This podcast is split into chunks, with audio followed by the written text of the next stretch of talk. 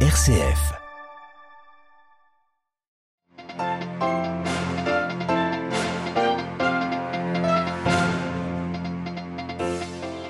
Le pape François souhaite un rapport annuel sur la lutte contre les abus. C'est ce qu'il a demandé ce vendredi lors de sa rencontre avec la Commission pontificale pour la protection des mineurs. Les détails à suivre. C'est une parole rare. Le chef suprême des talibans s'adresse à la communauté internationale pour la première fois. Alors que l'Afghanistan reste isolé, il cherche à rassurer les Occidentaux. Enfin, dans notre dossier, nous reviendrons sur l'inquiétude de la Moldavie que la guerre en Ukraine ne s'étende sur son territoire. Notre invité et Florent Parmentier, secrétaire général du CEVIPOF. Radio Vatican, le journal, Marine Henriot. Bonsoir. Dans la lutte contre les abus sur mineurs, la commission pontificale devra rendre un rapport annuel. Décision du pape François annoncée ce vendredi matin. Pour plus d'efficacité, cette commission est désormais intégrée à la congrégation pour la doctrine de la foi. Dans son discours, l'évêque de Rome a dessiné les contours de sa mission. Delphine Allaire. L'Église ne doit pas seulement être un lieu sûr pour les enfants et un lieu de guérison, mais aussi être responsable de la promotion de leurs droits. Partant de ce postulat, le pape a rappelé combien le chemin de la guérison est difficile. Il exige une espérance en celui qui est allé jusqu'à la croix et au-delà de la croix, a-t-il expliqué, réitérant combien les abus sont inacceptables. La personne maltraitée est blessée, parfois de manière indélébile, a-t-il dénoncé, des réalités que nous ne pouvons pas supprimer, aussi douloureuses soient-elles. Le pape exhorte la Commission à travailler avec courage pour reconnaître en ces personnes le témoignage du sauveur souffrant pour qu'elle propose les meilleures méthodes de protection en gardant à l'esprit que la justice et la prévention sont complémentaires. Selon François, l'Église universelle et les églises particulières doivent faire valoir là leurs compétences respectives.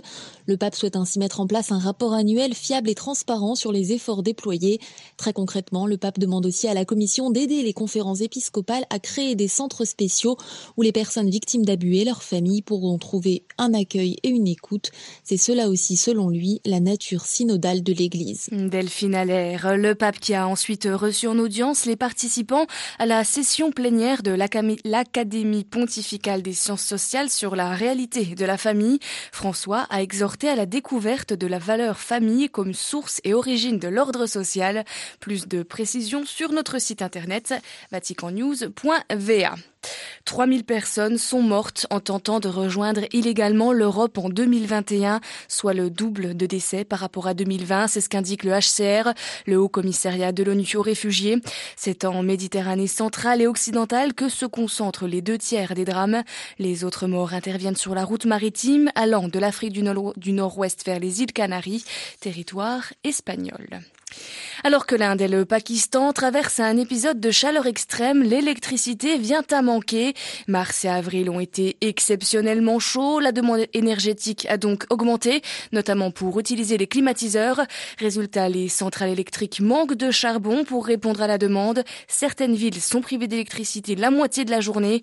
Ces derniers jours, la température est montée jusqu'à 48 degrés. C'est 8 degrés au-dessus des moyennes de saison. Un phénomène dû, selon les experts, réchauffement climatique. Le chef suprême des talibans appelle la communauté internationale à reconnaître la nouvelle théocratie afghane. Dans un message diffusé aujourd'hui, quelques jours avant la fête de l'Aïd, qui marque la fin du ramadan, le mollah Arunzada a tenté de rassurer alors que son régime reste isolé, plus de huit mois après la chute de Kaboul. Les précisions de notre correspondant dans la région, Emmanuel Derville. Les paroles du numéro un des talibans en disent long sur l'isolement dans lequel se trouve la théocratie afghane. Alors que les islamistes sont au pouvoir depuis bientôt neuf mois, ils ne parviennent pas à sortir le pays de la pauvreté et de sa mise au banc par les Occidentaux. L'aéroport de Kaboul est toujours déserté par les compagnies étrangères, la plupart des ambassades ont fermé dans la capitale afghane.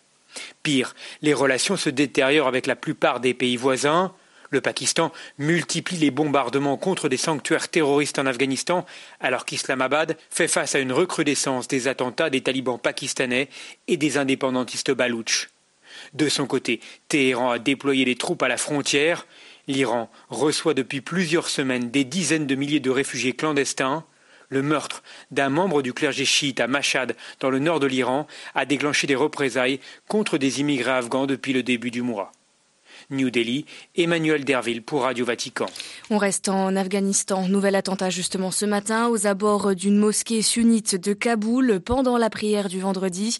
Dix personnes ont été tuées. La semaine dernière, un attentat similaire revendiqué par l'État islamique avait fait 12 morts, 36, 36 morts la semaine encore précédente. Une nouvelle fois, c'est la confusion dans le nord de l'Éthiopie. En début de semaine, les opposants tigréens annonçaient s'être retirés de la région de l'Afar, une des conditions imposées par le gouvernement pour mettre en place une trêve et laisser passer l'aide humanitaire. Mais le retrait du TPLF est démenti ce vendredi par le pouvoir central. Les Tigréens tentent de fourvoyer la communauté internationale, estime Abiy Ahmed. En Afrique du Sud, la parution d'un nouveau volet dans l'enquête sur la corruption pendant la présidence de Jacob Zuma entre 2009 et 2018, un rapport accablant pour l'ancien chef de l'État qui pointe notamment ses interventions au sein de la compagnie publique d'électricité pour s'emparer de l'entreprise. Le rapport donne également ses conclusions sur une fraude s'élevant à des millions de dollars pour la création de logements sociaux. C'est une première. Depuis le début de la guerre en Ukraine, le 24 février, un navire chargé de maïs en provenance de l'Ukraine a quitté la Roumanie. Il transporte 70 000 tonnes de maïs, mais sa destination est inconnue. L'Ukraine et la Russie représentent 20% des exportations mondiales de maïs.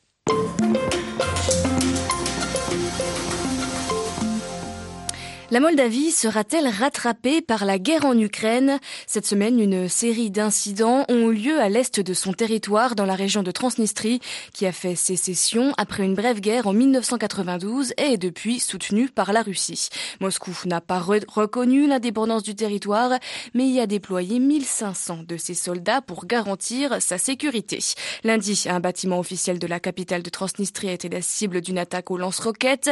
Mardi, une tour radio a été en endommagé.